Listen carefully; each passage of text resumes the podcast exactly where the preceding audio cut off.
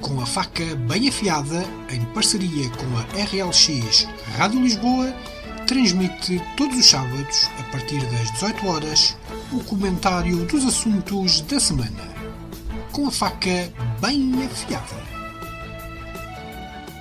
Olá, caros ouvintes da Rádio LX, estamos aqui para mais uma emissão, desta vez comigo, Marlene, Pedro e Rui, aqui sobre temas que a todos dizem respeito e se calhar eh, não dizem respeito a ninguém, depende depois da vossa escolha pessoal.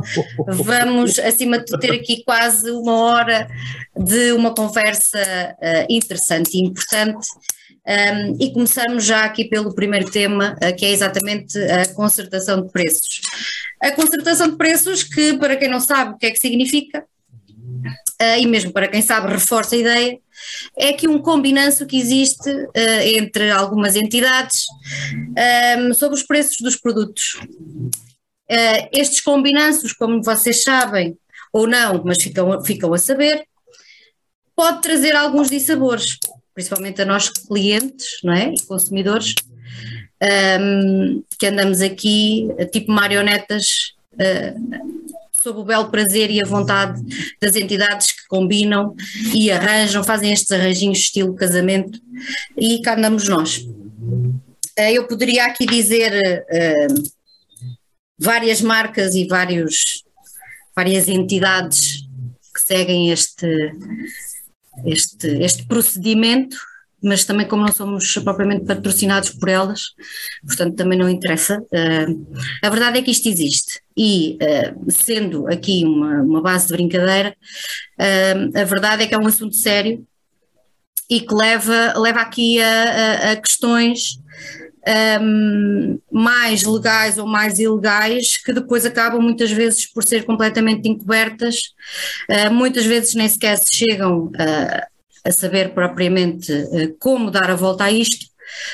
no entanto, é sempre que se aproxima ou que estamos a passar por alguma crise, um, que estas situações vêm aqui ao de cima e nós, consumidores, compramos aqui ou além, uh, acaba por ser eh, pouco perceptível porque precisamos de, de, de ter estes bens, um, mas a verdade é que isto existe e a todos nós temos que eh, estar eh, bastante atentos. Uh, vem aí a Páscoa, portanto também é ótimo porque todos queremos comprar o cabrito e os ovos e o açúcar para, para os doces mas um, isto é uma realidade, é uma realidade quer seja em supermercados, quer seja em gasolineiras, quer seja em uh, sistemas que efetivamente podem trazer grandes lucros, uh, mas é para o bolso de quem se combina e faz efetivamente estes arranjos. Não sei se efetivamente o Pedro Martins tem mais alguma coisa a acrescentar e se é também vítima deste, um, deste casamento aqui ilegal entre uh, os preços. Olá, antes de mais nada, boa noite. Uh, boa noite ao Rui, boa noite à Marlene, boa noite a quem nos ouve e a quem nos vê. É, pois, eu também, tal como o, o, todos os comuns dos mortais, também sou afetados pela concertação dos preços, embora nem sequer se perceba. Né? Nós percebemos que fomos, entre aspas, comidos pelas grandes superfícies comerciais quando, um, quando a alta, alta quando a autoridade para a concorrência uh, descobre que estes arranjinhos foram, uh, foram cozinhados e foram, e foram feitos. Não que eu tenha alguma coisa contra os arranjinhos, o problema é que são sempre arranjinhos que nos prejudicam a nós, que nos fazem pagar sempre mais caro do que aquilo que efetivamente devíamos estar a pagar por alguns produtos. Mas eu, a preparar aqui um bocadinho o nosso, o nosso programa de hoje, ainda fui pesquisar um bocadinho mais de que tipo de concertação foi esta isto até tem um nome pomposo, porque eles deram a isto o, o nome de Hub and Score, porque já tem aqui uma metodologia diferente. Portanto, isto já é, é diferente do que, por exemplo, uma cartelização de preços. Portanto, é, é para uma... a maior parte dos portugueses nem perceberem, não é? É inglês, nem sequer Pronto, se percebe. Assim até, assim até é mais fácil, mas basicamente é, portanto, isto foram grandes superfícies comerciais, uh, foi, uh, foi o, eu, eu, eu até podia dizer o nome, embora a gente eles não nos patrocinem, mas não vão dizer porque eles já nos estão, de alguma forma, a enganar tanto que esta publicidade gratuita eh, nem deve ser feita. Mas também, a bom da verdade, são praticamente todas as grandes superfícies comerciais que conhecemos. Portanto, não fica aqui ninguém de fora. Portanto, sempre que pensarmos nos grandes uh, hipermercados a que vamos fazer as compras, estão todos metidos. Se não, se não estão metidos neste último episódio, já estiveram metidos em episódios análogos no passado. Isto já vem desde 2001. Portanto, desde 2001 que há uma série de notícias que eu consegui encontrar uh, deste tipo de, deste tipo de procedimento. Mas, portanto, isto é, enquanto que no, no, cartel as empresas falam todas entre si e, portanto, e fazem aqui uma concertação de preços, aqui é uma concertação de preços feita diretamente com o fornecedor que fornece todas as superfícies comerciais. E, portanto, não é uma conversa entre todos, são conversas bilaterais. Portanto, é aqui um bocadinho mais uh, sofisticado.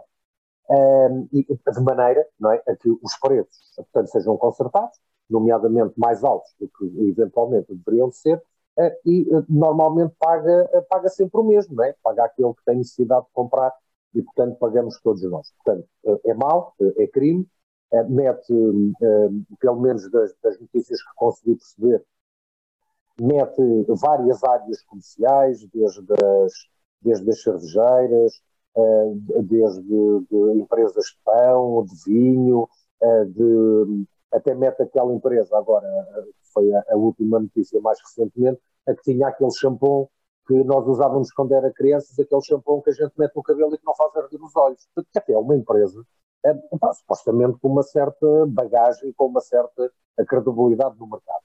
É, mas eu também percebi que isto, de facto, eh, é, há, há, há, estes procedimentos estão a ser apanhados muitas vezes e têm multas altíssimas. Por exemplo, só em 2020 eu apanhei notícias de, com a sociedade uh, de, das cervejas, de ter, de ter sido aplicada uma multa de 304 milhões de euros. 304 milhões de euros é muito dinheiro. Outra, de 92 milhões de euros, uh, também no, num procedimento de Haven Score, como eles agora lhe chamam, Portanto, para percebermos melhor, uma, uma concertação de, de preços, portanto, uma cartelização, com a Superboc. Portanto, foi uma coisa que eu acho que sempre percebi que houve, porque os preços da Superboc e da Salhos são sempre muito idênticos um, um, e em vários supermercados uh, os preços são sempre muito similares. Depois outra, vejam lá, 24 milhões de euros que meteu a empresa Bimbo, aquela daquele pão um, e, e, daqueles produtos. Pronto e, e, uma de 17 milhões com a Sograp. Portanto, é, é, portanto há aqui, uma, há aqui uma, um conjunto de, de, de já de coimas aplicadas e de penalizações eh, que ainda não há para esta última, porque ainda está na fase de, das empresas poderem recorrer, etc. Mas isto leva-me aqui a duas conclusões, ou três. Primeiro é que a, auto, a, a autoridade para a concorrência de alguma forma está atenta, não é? e isto não está a passar em claro, e isto para nós consumidores de alguma forma nos deve um, sossegar eh, de alguma forma. Agora, é pena é que se saiba a posteriori, portanto, se saiba depois de, de nós já termos comprado e de já termos pago os produtos uh, a, a, preço superior uh, do, que, do que devíamos. Um, depois também nos diz que não, não podemos confiar nestas grandes distribuidoras, nestes, nestes grandes hipermercados, nestas grandes cadeias, um, porque claramente eles puderem meter a unha eh, eh, já com os lucros todos que têm, mas se puderem eh, ainda fazer esta concertação para de alguma forma ainda nos prejudicarem mais, também o fazem. Depois, eu fiquei foi com uma dúvida, é não saber para onde é que vão estas coimas. O que era interessante era estas coimas reverterem ao consumidor, porque fomos nós é que pagámos mais do que aquilo que era suposto. E, portanto, não percebi para onde é que vão estas coimas, mas era interessante que pudessem, de alguma forma, reverter para nós, um, ou que eles tivessem também como penalização uh, epá, já que venderam durante um período, assim, agora vamos uh, assim, afacalhar uh, um, um bocadinho. Já que durante, durante algum período nós pagámos mais do que era suposto, epá, também que os obrigassem agora também durante um determinado período pagarmos menos aqueles produtos do que era suposto também. Oi, vale. ora, então, obrigado por esta oportunidade. Já há algum tempo não estava aqui no meio no meio com vocês e com os ouvintes da RLX. Está a ser um, sempre, sempre muito bom seguirmos estes temas do dia a dia. Uh, realmente, a, concertação de preços, um, como é que eu te explicar isto sem, sem, sem, me comprometer muito? a concertação de preços realmente é uma prática contrária à lei, não é? Uh, entre duas empresas concorrentes.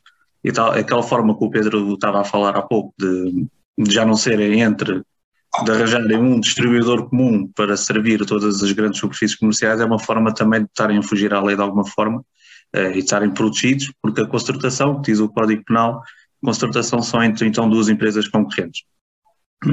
E, se formos recuar aqui um bocadinho, um bocadinho, um bocadinho, um bocadinho atrás, a primeira forma, quando começámos a ouvir falar da concertação de preços, foi realmente quando houve a liberalização dos combustíveis quando conseguimos uh, uh, perceber o que é que era isto mais a fundo, uh, quando tínhamos as, as, gasolineiras todas a fazer exatamente o mesmo preço, quando a ideia, ou o princípio da ideia seria exatamente o contrário, que era haver uma concorrência mais leal entre os, os diversos fornecedores de combustível.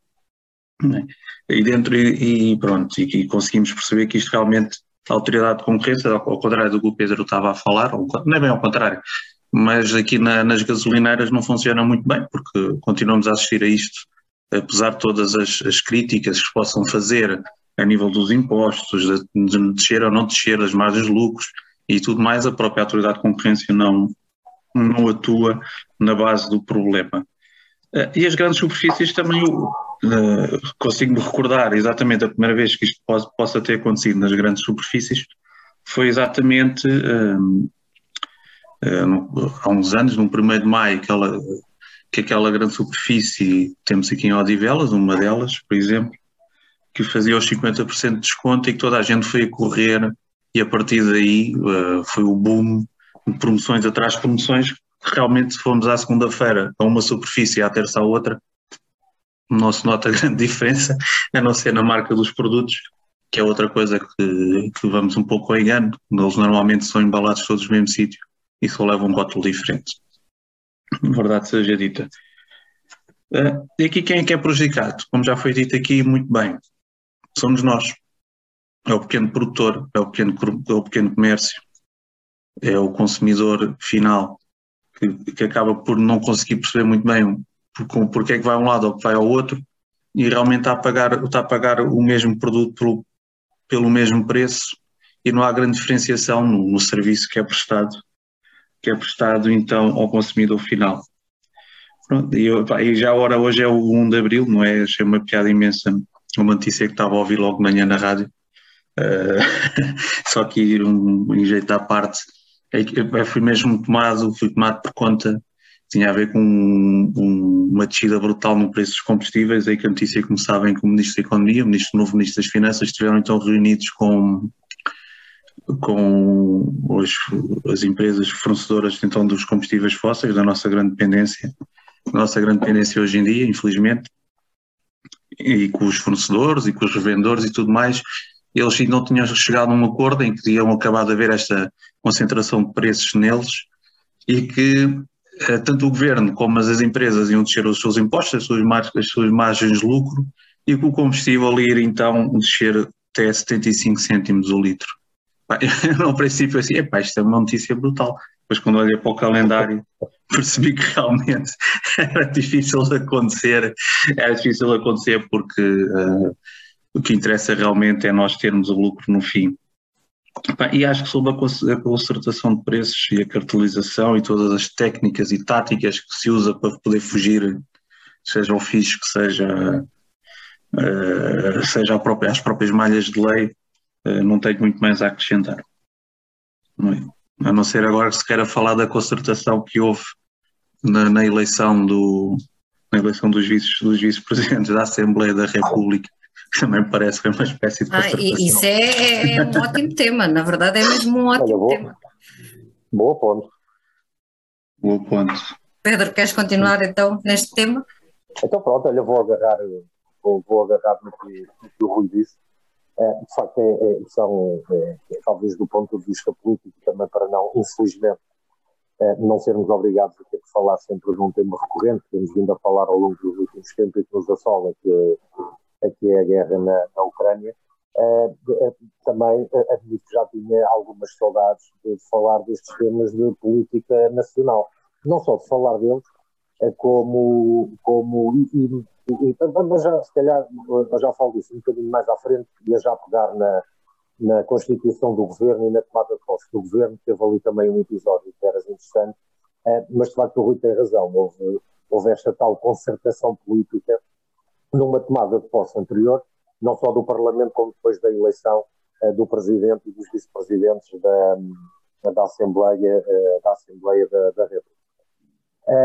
Um, mas o que eu acho que até é mais importante que isso, se me permitem, eu, eu, ia, ia, pegar mesmo na tomada de, na tomada de posse, uh, porque foi a tomada de posse de um Parlamento numa legislatura que, um, que é especial. Nós, uh, não só porque é um bocadinho mais longa do que é habitual, uh, porque é uma, uma legislatura, embora isso não seja novo, mas com a atual composição do, do, do próprio Parlamento e, e com a e, e, e, com tudo aquilo que estamos a viver hoje, não deixa de ter a sua especialidade, que é termos quatro anos e meio de uma governação, à partida, quatro anos e meio de uma governação de um partido a maioria, em maioria absoluta, é uma legislatura onde não se pode perder a oportunidade é, e o Parlamento tem que estar atento de haver todo um conjunto de reformas estruturais que deem resposta ao período pós-pandemia, a esta questão da guerra também, à inflação que está galopante, à crise económica que estamos a, que estamos a viver. Eh, e, e, portanto, eu acho que nós, no, no início de cada legislatura, e sempre que o Parlamento toma posse, eh, temos sempre esta ideia, se calhar, um bocadinho, um bocadinho utópica, de apelar à responsabilidade dos deputados, de apelar a que sigam o interesse nacional um, e o interesse público e, e, e da melhoria de, do dia a dia das pessoas, e não o seu interesse pessoal, não o interesse dos seus partidos, e, e, portanto, mais uma vez, se calhar, eh, utopicamente, eh, seria tentado apelar eh, se eventualmente, estou certo que sim, muitos dos deputados que agora tomaram posse, principalmente os novos, aqueles que se sentam lá pela primeira vez, que nos estarão certamente a ouvir, porque sei que ouvem com muita regularidade ou faca bem afiada, fazer este desafio. Epá, sejam sérios, vamos todos dignificar o cargo que ocupamos, principalmente porque é um cargo que advém pela confiança que o eleitorado, onde eu me incluo, eh, vos confiou, eh, e, portanto, eh, era triste que num, num, num, próximo Facadas, daqui a seis meses, daqui a um ano ou dois, tivéssemos que estar aqui a falar de figuras mais tristes que alguns de vocês eventualmente possam estar a, a, a fazer e a prestar um mau serviço não só ao país como um, como a democracia. Isto tudo para dizer um bocadinho mais sério que não estamos numa legislatura uh, em, que, um, em que haja tempo para andarmos a brincar nem aos parlamentos, nem aos deputados. Portanto, é uma legislatura, de facto, uh, importante para o futuro do país. Uh, temos um bolo financeiro que tem que ser acompanhado, tem que ser fiscalizado e, portanto, há todo um mundo de iniciativa legislativa que é necessária fazer um, no país para que o nosso futuro seja mais, seja mais desenvolvido e, portanto, eh, eh, não gostava que esta oportunidade se, esta oportunidade se perdesse.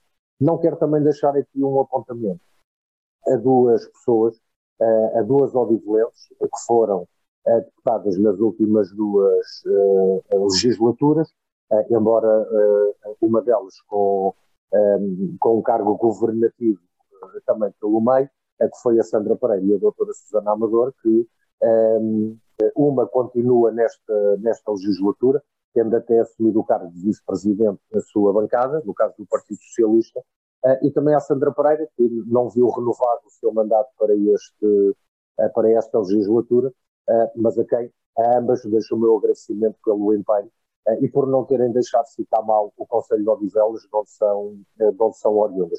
Pronto, e eu, em relação à mesa, se ainda tivermos tempo, depois digo aqui mais qualquer coisa, mas uh, passava-vos agora a, a, bola para falarmos deste, deste início do ano, do ano parlamentar.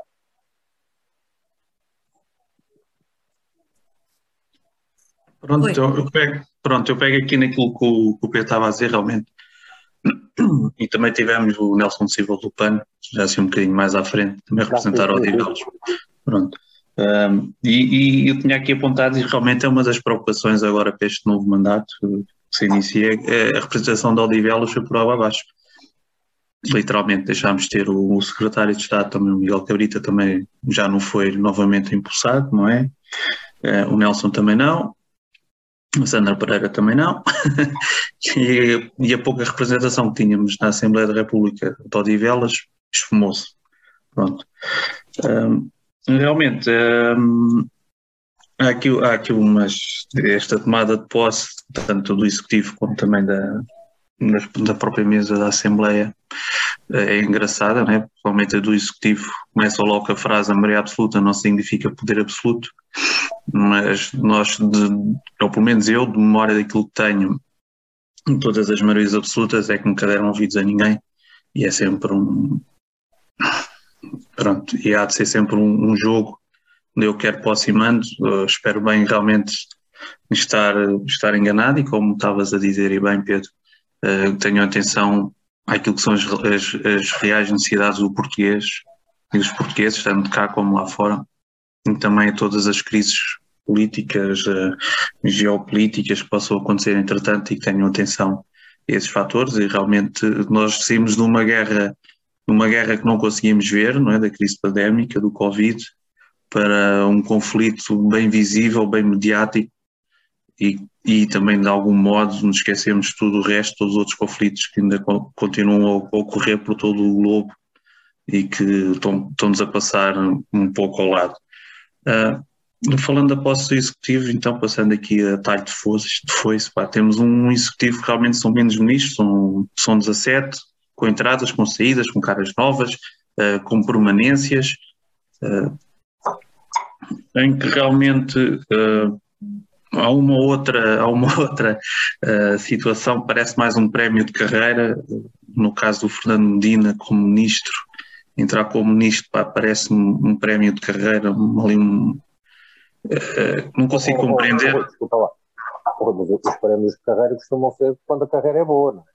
Não quando a carreira não é Pronto, certo. E, e, aí também podíamos ir buscar também o Augusto Santos e Silva, não é? Porque também, também fico com essa ideia um pouco. Uh, pronto, nunca fizeste assim grande coisa, andaste aqui um bocado sempre aqui um, a passar entre os pingos da chuva, mas para não ficares triste, uh, pronto, toma lá a presidência da, da mesa da Assembleia. Mas temos, é aquilo que estava a dizer, mas é um, é um executivo que pronto, prima pela, pelo maior número de mulheres até hoje, tem muitas mulheres, uh, o que é uma novidade e é muito mais pequeno do que aquilo que estamos habituados a ver. Muito mais pequeno, não. não tem 17 ministros à criação, saíram os ministérios, entraram outros. E um, novos deputados, novos ministros, mais mulheres. Peço desculpa, estava-me aqui a começar -me a engasgar novos deputados, novos ministros, peço desculpa, mais mulheres, e que, e, e, que pronto, e temos aqui, continua aqui a ascensão da, a ascensão da ministra Mariana Vieira da Silva, continua a ganhar cada vez mais relevância dentro do aparelho do PS. Uh, ah, e há toda a história também que tem medo que António Costa se vá embora para, para a Europa, não é? É sempre um pulo é sempre um pulo, mas uh, eu, eu, sinceramente não tenho muita esperança. Que não tenho muita esperança. Não, as maiorias absolutas acho que nunca trouxeram grandes, grandes mais-valias ao país, mas também acho, acho uh, a Geringonça teve, teve as suas, as suas benesses, teve as suas coisas boas, as suas conquistas, mas já estava, e, pronto, isto é a minha opinião particular, eu não sou politólogo, nem, nem político, nem coisa que se pareça, teve as suas, as suas benesses, teve as suas vantagens, uh, os seus bem comuns, uh, o caminho da gratuidade das creches, uh, a descida do valor das propinas para os estudantes, mas estava cansada e o povo viu, mostrou isso nas urnas com os, com os votos que tanto o Bloco como o PCP teve e o povo mostrou isso, não compreendeu o chumbo do orçamento, nem a pressão ou a força que houve para fazer estas novas eleições. Mas acho que estou um bocado aqui a navegar um bocado na maionese.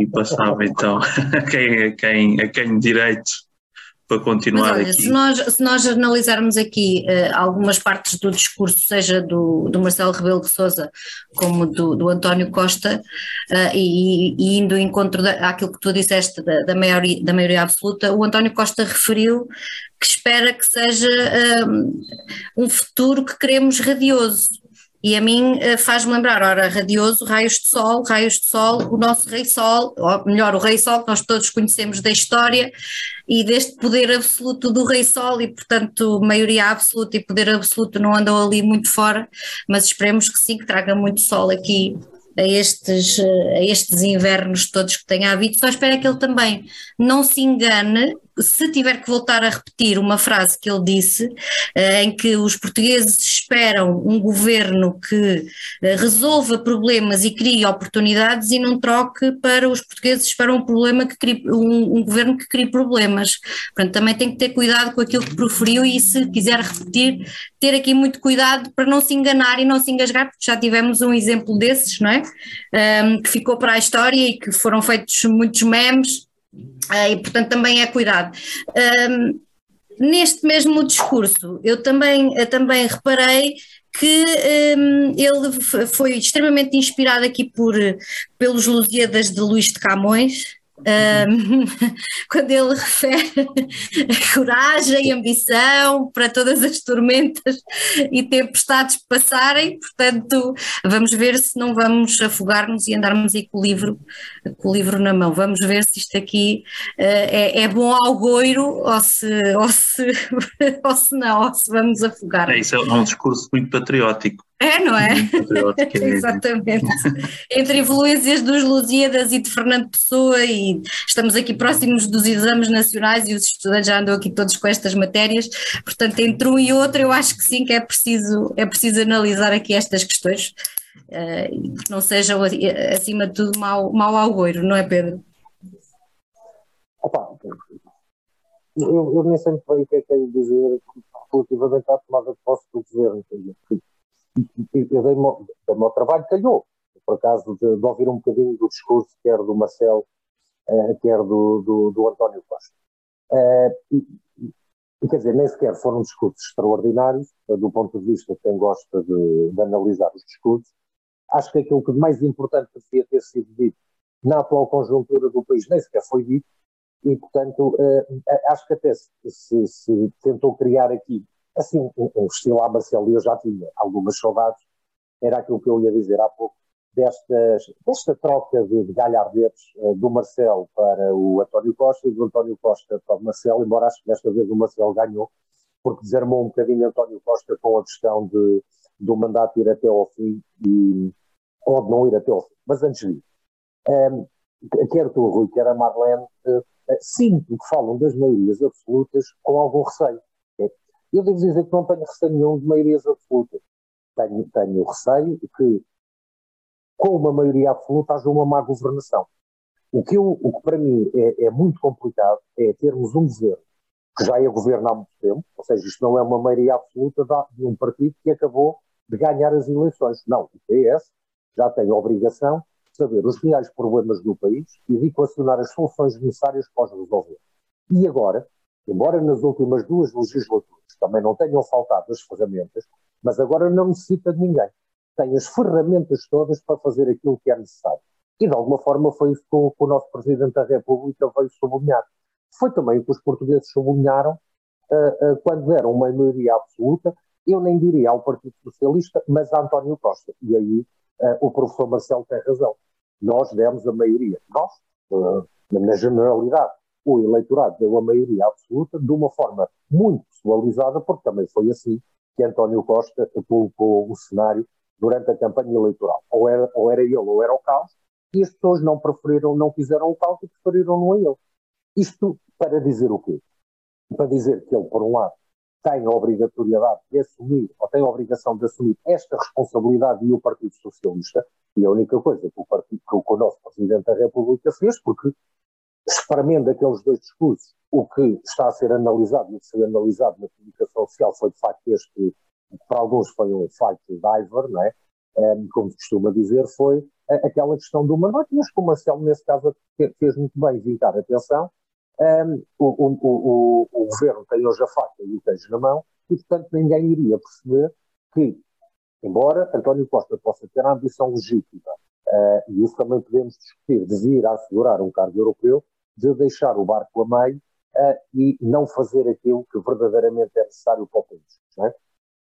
Uh, porque uma, lá está, porque uh, a maioria absoluta e a vitória foi dada ao Partido Socialista, sim, pessoalizando em António Costa e não num outro qualquer Delfim, até porque aquele governo, depois da tomada de posse, nós percebemos que o que não falta no governo são Delfins, portanto, todo e qualquer, tirando se calhar o Fernando Assis, toda e qualquer possibilidade de São António Costa estar no governo. Portanto, o que também, o que também é, não deixa de ser interessante. Okay? É, o António Costa ter colocado é, aqueles que lhe poderão suceder e, e, é, no governo e, de alguma forma, é, deixá-los ali, deixá-los ali um bocadinho ocupados com, com as questões governativas e não tão desocupados para gerirem as questões internas do, do, do Partido Socialista. Agora, o, o, governo, e depois de vermos o elenco governativo, eh, eu pessoalmente não me sinto muito descansado. Acho que é um governo demasiado político, ou, ou mais político do que era necessário para dar resposta uh, àquilo, que é, uh, àquilo que é necessário agora no país. Volto, acho que é sempre bom relembrar. Estamos a viver uma crise, estamos a sair de uma pandemia, temos a inflação a subir a galope, Uh, temos um mundo em mudança com, com a guerra que temos, uh, temos um PRR que vamos ter que saber gerir, mas temos um governo que já diz que quando apresentar o orçamento, a conjuntura é diferente do que era há dois meses atrás. E, portanto, isso a mim assusta-me um bocadinho, porque não obstante a, a formação do governo, os seus elementos, uh, não obstante o que hoje foi apresentado como programa de governo, a nós o que nos deve verdadeiramente importar é a apresentação do orçamento e aquilo que ele contempla, porque lá é que está o peeling, portanto lá é que está as verbas e a canalização das verbas para onde, para onde vai ser utilizado. E já temos o governo a dizer que o ambiente hoje é ligeiramente diferente do que era há dois meses atrás. E de facto é. é? Uh, agora vamos ver é como é que essa diferença se corresponde e que diferenças é que vai ter do ponto de vista, eh, do ponto de vista eh, orçamental.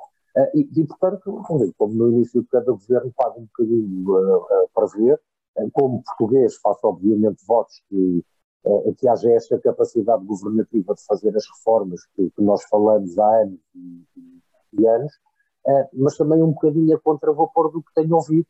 Quer dizer, não achei que de facto a, a, a, o discurso do, e o recado que o Marcelo deixou ao governo fosse, fosse despropositado, até numa Assembleia da República, onde para já um, o maior partido da oposição uh, ainda se está a arranjar, uh, ainda está a ver se arranja líder, e portanto verdadeiramente líder da oposição não há, um, e, e, aquele que até eventualmente uh, poderia ocupar um bocadinho esse espaço, por exemplo, através da iniciativa liberal, quer dizer, nem conseguiu fazer-se eleger para uma vice-presidência da Assembleia da República, e, portanto, o que também não revela eh, que no seio parlamentar eh, consiga congregar esforços e vontades eh, que o leva a poder eh, a alejar a a, a ter uma, um posicionamento no espectro político parlamentar como, como oposição.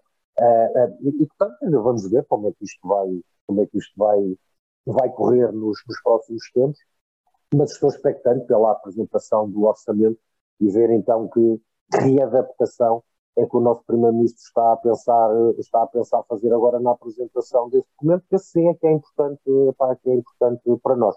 Pronto, e depois podemos, podemos passar aqui um bocadinho a falar sobre o medida, mas quer dizer, eu, como não consigo encontrar qualquer tipo de justificação para a premiação eh, que foi feita a Fernando Medina, ainda por cima a colocá-lo como Ministro das Finanças, eh, quer dizer, se eu já estava assustado e preocupado, quer dizer, não percebo de facto, eh, não percebo de facto essa, essa nomeação eh, de Augusto Santos Silva.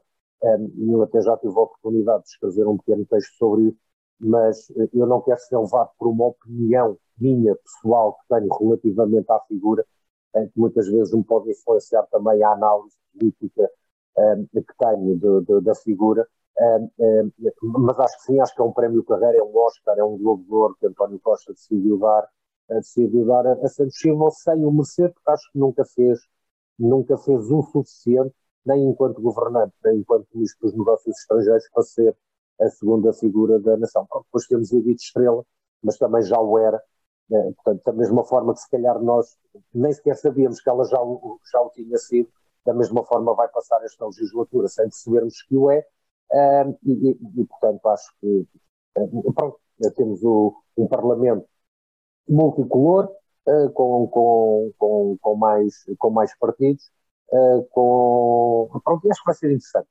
vai, vai, ser, vai ser interessante tendo em conta a relação de forças que, que, que lá temos. Olha, deixa-me só dizer-te aqui uma coisa. Em relação a essa multicolor, eu vejo a multicolor como uma coisa positiva, mas eu acho que aqui vai ser eh, muita lavagem de roupa suja, muitos miúdos mimados aqui a aparecerem. Muita cowboyada. Portanto, vamos ver se isto não descamba aqui entre os meninos mimados e aqueles que têm vontade de uma oposição feroz, mas que afinal uh, não, não foram ferozes em, em nada e foram quase calados.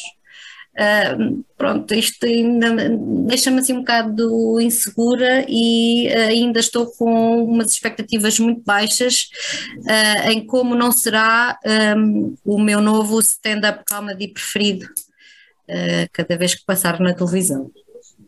É isso. seria, seria uma péssima altura para que isso acontecesse. Seria talvez a, a legislatura menos apropriada para que isso acontecesse. Olha, antes de ti, deixa-me só dizer aqui uma coisa eh, que tenho andado a pensar nela e que me parece, que me parece importante e que tem a ver com esta múltipla, com esta, eh, o facto do Parlamento ser, ser muito diversificado, mas ter perdido uma representação que, embora eu acho que ao longo dos anos não tenha cumprido, por falta de autonomia, o seu papel, mas que era, era importante que estivesse no Parlamento e não está representado, e também quem lá está a representar a causa, uh, não sei se, tendo em conta com tudo o que aconteceu e o último resultado eleitoral, o irá fazer. Uh, que foram os verdes, o Partido dos Verdes. Porquê? Porque se, se hoje um Parlamento não tem uma representação do ponto de vista ambiental, tem o PAN, não é? Uh, mas é como estava a dizer, o PAN eventualmente seria, se tivesse saído das últimas eleições, uh, com outra força, um, e, e, com outros meios para, para fazer política e de um ponto mais forçado. Eu digo isto porque dizer, considero que o PAN, a partir do momento em que colocou a possibilidade de vir a, a diabolizar, caso fosse necessário, uma governação socialista, eh, perdeu muito da margem de manobra e da autonomia para toda esta legislatura, ou pelo menos a forma como o eleitorado o passou, o passou a ver. E mesmo os verdes, embora tenha sido sempre uma força satélite integrada na coligação na coligação democrática unitária com, com o PCP. É, era, de facto, pelo menos, eh, uma força eh, que, do ponto de vista ambiental, ainda que não representasse muito, nem que tivesse muita influência para que as questões ambientais tivessem uma, ali uma outra expressão, a sua presença era pelo menos, era pelo menos interessante. Isto só para dizer o seguinte, nós hoje vivemos uma guerra, vivemos uma pandemia, temos a inflação, mas ainda temos planeta para que tudo isto aconteça. Eu acho que começamos todos a ter a noção, e temos falado disso em programas anteriores, uh, e é bom, uma vez que agora uh, estamos a iniciar esta legislatura com o novo governo, para que decididamente as questões ambientais uh, fossem tidas como prioritárias e, que deixassem só de ser prioritárias para ganhar votos durante períodos de campanha eleitoral e que depois se refletisse nas iniciativas legislativas e nas reformas que são necessárias fazer. Desculpa lá, Rui. Não, sem problema, sem problema. Isto agora também, hum, sim, mas também não podemos esquecer que o CDS também saiu de cena, não é? Perdeu-se um grupo parlamentar hum, no que levou à ascensão tanto do Chega como do IL, isto pronto, é aqui aqueles jogos todos de votos uh, que não se percebe muito bem de onde e para onde é que vão, mas uh, aquilo que estavas a dizer, e muito bem, realmente aquelas forças que defendiam o, o ambiente, por assim dizer, uh, os verdes, né, que estavam coligados com o PCP, uh, eh, essa parte vai, presumo eu, poderá perder ou não, ou vai perder com certeza um pouco da luta. E também podemos, não podemos esquecer que o PAN também está no meio de uma luta interna muito contestatária com a que a visão da, da sua líder, por assim dizer, não é? estamos a falar de um PAN, que é um partido supostamente pacifista e que, e que via com bons olhos o aumento do orçamento da defesa. Não é? Hum, Quer dizer, há, aqui, há aqui uma conjugação de forças que realmente às vezes não, não, não conseguimos perceber muito bem, e, com deputado único, também, também como, como o livro com o Rui Tavares, acho que vai ser uma boa surpresa, digo sinceramente, presumo que será uma boa surpresa. Uh, como deputados únicos também não vão ter grande influência, eles perdem tempo, não têm tempo, não têm uh, qualquer hipótese de, de apresentarem o, mesmo número de, estarem represent, de representarem as suas ideias no mesmo sítio que todos os outros partidos ganham, não é? Temos aquela um, que ganham, ou que têm mais, mais, mais deputados, que as maiores forças políticas. E, pronto, e perdem um pouco a voz, e estavas a dizer bem, não é? Se eles tivessem, o Supante, por exemplo, tivesse quatro ou cinco deputados, uh, teriam realmente mais bem representado, até mesmo a nível de, das próprias comissões, uh, seria totalmente diferente e, e não havia esta questão de, de, das tradições as tradições parlamentares dos lugares da frente, de quem das forças políticas eh, as mais votadas de serem direita a elegerem os vice-presidentes da Assembleia, essas coisas todas, né? Tradição são tradições, mas também às vezes temos que passar um pouco ao lado delas e isto tudo para chegar para chegar aqui, não é, à, grande questão ou aquele maior buzz, o, o barulho de fundo, que foram as candidaturas tanto do João Coutrinho, da, pela parte da Iniciativa Liberal, como também dos dois nomes indicados por, pelo Chega eh, para a, presidência, para a vice-presidência da Assembleia da República, não é? Eh, o Will, o Will, através da voz do seu, do seu líder parlamentar, acabou depois por desvalorizar um pouco esta questão, eh, aquilo que pronto, não, não conseguimos, não conseguimos, uh, mas também o que interessa, o que interessa é que nós tenhamos ou que, se consiga ter força para se mudar as coisas, não é? Daí terem um grupo parlamentar, daí terem um grupo, um grupo parlamentar, um grupo parlamentar mais reforçado, né? passar aliás, passaram de candidato único, né? terem um grupo, uma grande representação. E, e tivemos então também os dois nomes indicados pelo Chega, que foram completamente, lá está a tal concertação ou não, que houve dos deputados a não quererem aceitar, e, e chegamos aqui, não é?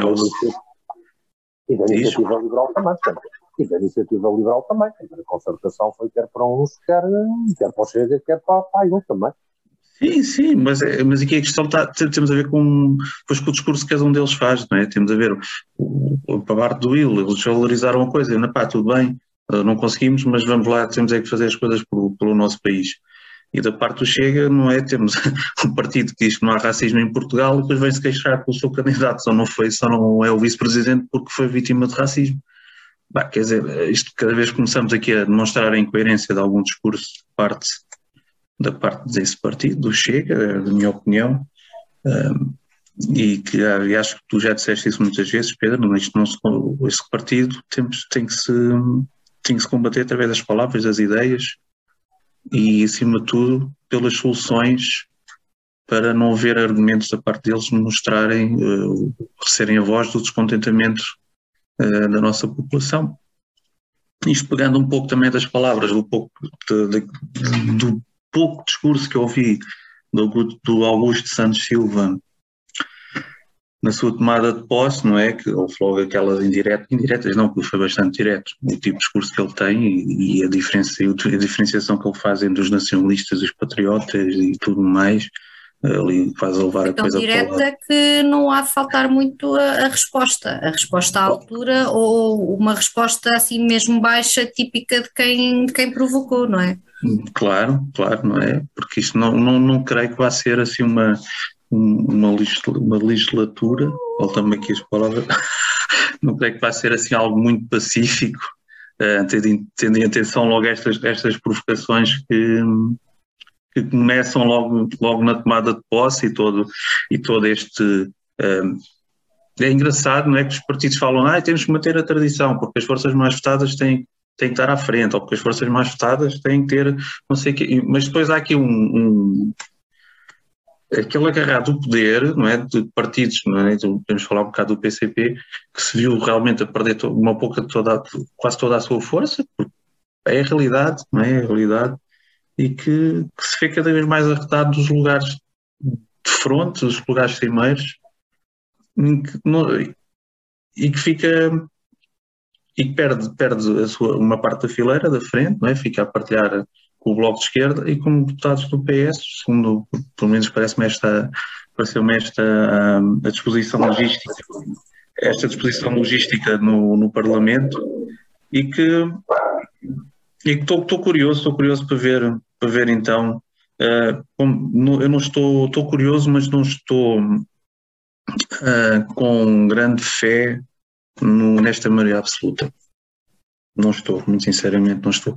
Espero bem que uh, todas estas iniciativas já começaram mais anteriormente, não é? E que os aumentos, a ouvir também agora na rádio, vão continuar a ver os aumentos das pensões até a um valor daqui, no máximo daqui a três anos vão chegar a um valor pá, subsupimpa, as próprias creches também daqui, porque isto é tudo daqui a três anos, vamos chegar à gratuitidade das creches, Pronto, eh, não sei, não estou muito, falta-me agora o termo, e acho que a Marlene, a Marlene vai lá, vai, vai-me pôr. Não estás confiante, dizer, não, não estou, exato, não estou muito confiante que isto vá ser assim um mar, um mar de rosas, pronto. Não estou. Enquanto, enquanto o Rui estava, estava a falar, recebemos aqui uma pergunta por parte de um ouvinte nosso. Um, que, que, me pede para, para perguntar aqui ao Pedro uh, porque é que afinal o Coutrinho não foi, uh, não foi eleito para vice-presidente da Assembleia da República, uh, uma vez que aqui o, o, a Iniciativa Liberal é um partido democrata e supostamente sem, sem os problemas do Chega, portanto queríamos muito, este ouvinte quer ouvir muito a tua opinião em relação a isto. Eu não, não, não sou deputado na Assembleia da República, portanto não sei, portanto só posso ter é a minha opinião. Mas, acima de tudo, acho que o, o, o, a indicação da iniciativa liberal não foi eleito porque o PS não quis. Dizer, aliás, nada acontece no Parlamento sem o PS querer ou não querer. É, é isto que é uma maioria, é isto que é uma maioria absoluta. É, portanto, eu acho que a grande responsabilidade é a, a do PS embora tenha lido também nas redes sociais, teve também a contribuição do PSD, e foi o PSD que não quis. Aliás, eu acho que vamos, vamos ouvir muito deste tipo de coisas ao longo desta legislatura. Eu acho que o Partido Socialista vai usar muito este tipo de expedientes eh, para eh, exaltar eh, muito quer a iniciativa liberal, quer o Chega, de alguma forma lhes dando palco, não é? Eh, e, portanto, não foi inocente o discurso do Santos Silva, pegando no que o Rui há pouco estava a dizer, portanto, eh, o Presidente da Assembleia, que é um, que é um político, eh, e não vai, não, não vai, tenho muitas dúvidas na imparcialidade dele na, na execução do, do cargo, e portanto acho que fez aquilo que, por exemplo, o PS vai fazer durante toda a legislatura, que como se costuma dizer é dar gás ao Chega. Um, dar gás ao Chega até o criticando, não é? ou obrigando o Chega a continuar naquela senda de partido do protesto e tendo cada vez mais pau, uh, não por gostar do Chega, obviamente, mas, porque dá jeito ao PS, na ótica que um Chega com maior protagonismo acaba por tirar algum protagonismo ao principal partido da oposição, que ainda que hoje esteja sem, sem liderança, continua a ser, continua a ser o PSD. Uh, mas em relação à iniciativa liberal, acho que, acho que sim, que aconteceu o mesmo uh, que aconteceu aos do, aos do Chega, que, que, se apresentaram, e, sendo aquilo a Casa da Democracia vão a votos, não tiveram votos suficientes para serem, para serem eleitos. E, e, e, agora, também, também posso dizer que esperava que o Coutinho Figueiredo, mesmo não sendo eleito, pudesse ter mais votos do que do que acabou, do que acabou por ter. Não o deixo de considerar um bom, um bom parlamentar e acho que fez uma boa, uma boa legislatura, uma boa legislatura no mandato, ou um bom ano parlamentar na legislatura passada, mas parece que os seus pares não, não consideraram assim. E, e, e portanto, é, de alguma forma é pena, porque seguindo ou não seguindo a tradição, a mesa não representa a relação de forças que existe, no, que existe hoje no, no Parlamento, em que costumam estar representados os três partidos mais fortes, uh, e se o Chega é o terceiro partido mais votado, uh, se aquilo é a Casa da Democracia, há que respeitar também as centenas de milhares de pessoas que votaram, que votaram naquele partido. Mas eu vou ser sempre mal entendido quando falo do Chega, porque eu, eu sou daqueles que acho que uh, os países onde há partidos ilegalizados, os, os partidos, nenhum deles deve ser ilegalizado, seja um partido comunista, seja um partido fascista. Eu sou daqueles que acredito nos princípios da democracia. Um, e, e, para mim a democracia deve permitir que todos falem, mesmo que as palavras dessas pessoas ou de algumas ideologias nos repugnem, uh, e, e, e, temos é que ter confiança que a democracia uh, consegue uh, vingar pelas suas convicções, pelos seus princípios, e não termos medo que outros, que outros falem. Portanto, eu terei sempre uma forma de entender o Chega e de falar eh, sobre, sobre o Chega sem receio, sem os tentar calar, sem os tentar ostracizar, mas sim trazê-los para o palco político, para o argumentário político e usando as ferramentas políticas, discutirmos as ideias com eles e tentarmos convencer os outros que as nossas ideias são melhores que as deles, é o que faço. É o que acho que devemos fazer com o PS, com o Bloco de Esquerda, com o PSD, com o CDS, com toda a gente. É isto a democracia, é isto que se faz, é, é isto que se deve fazer em democracia, seja por Chega, seja com quem for. Enquanto os continuarmos a cantonar, eles só vão continuar a crescer e a tornarem-se verdadeiramente perigosos que hoje não são.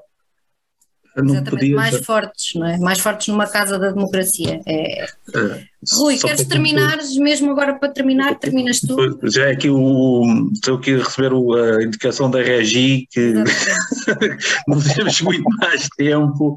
Uh, tenho aqui, sim, sim, sim, estou a perceber. Uh, Vou aqui tirar o fone, tenho aqui uma, uma pessoa aqui chata a falar comigo. Assim, eu, eu acho que a questão de se é que podemos falar, ou aqui uma certa colagem da iniciativa liberal ao Chega, mais, li, mais ligada por causa da derrota, por assim dizer. Lá está aqui uma pessoa aqui a fazer aspas, coisas com as mãos que ninguém vai, que ninguém vai ver, porque isto é para a rádio. Mas pronto, uh, faz, parte, faz parte da minha maneira de falar. Uh, e acho, uh, acho que as pessoas colaram muito mais a iniciativa liberal, ou chega neste caso por causa da derrota, não é? Pedro estava a falar, e bem, realmente o Coutinho Figueiredo, uh, segundo as indicações que existem nas notícias, foi alguém que nunca, nunca faltou nunca faltou a uma ação plenária, atenção, não é? O deputado único não é fácil, não deve ter sido fácil, ele nunca faltou. Uh, e como eu disse há pouco, eles próprios desvalorizaram muito essa derrota e querem realmente, o, objetivo deles é mesmo fazer, mudar, fazer acontecer não é? Apesar de estar num espectro político muito diferente do meu, mas a, é a ideia deles é essa. Uh, realmente o regimento, o regimento, o regimento República fala na possibilidade de terem quatro, quatro vice-presidentes, não é? Uh, e aí vai ser a escolha do presidente uh, trabalhar apenas com dois e ser, e ser realmente apenas o PS e o PSD a representar toda, toda a casa da democracia. Isso é uma escolha pessoal de quem quem lá está, quem quer pode e manda, e, e, espero muito sinceramente que não seja assim o resto do mandato. E pronto, dito isto, não sei se que os meus colegas de painel querem acrescentar mais alguma coisa. Oh, Rui, queria só 15 segundos, não tem nada a ver com o que falámos, mas uh, hoje é o dia 1 de Abril, começa o mês de Abril, e é um mês uh, onde tradicionalmente se, é um mês onde um, um, se aproveita eh, para sublinhar eh, a promoção dos, eh, dos, a prevenção aos maus tratos infantis.